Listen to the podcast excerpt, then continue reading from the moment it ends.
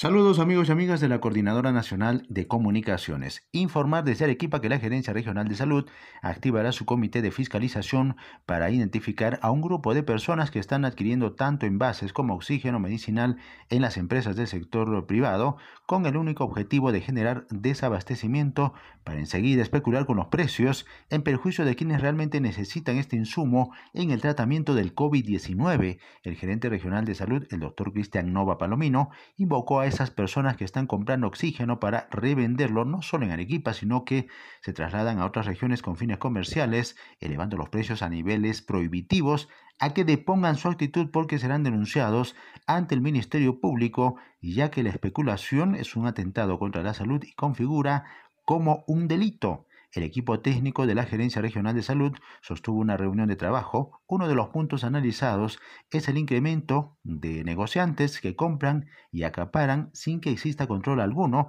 Ante ello se pide a las empresas que vendan oxígeno que condicionen esta demanda a la presentación de un informe médico del paciente al que beneficiará el insumo, solo así se sabrá que los compradores realmente lo necesitan. Por su parte, el sugerente de salud, el doctor Ismael Cornejo, dijo que el oxígeno es parte del tratamiento que previene la muerte, por eso es urgente garantizar el abastecimiento para que los enfermos tengan una evolución lenta y exitosa y no una situación grave y fatal. Ambos funcionarios instaron al Ministerio Público a actuar con celeridad y prevenir el comercio especulativo que solo perjudicará a los enfermos de COVID con la falsa sensación de falta del producto necesario para mantenerlos con vida. Desde Arequipa, desde Radio San Martín, informó Jorge Luis Condori para la Coordinadora Nacional de Comunicaciones.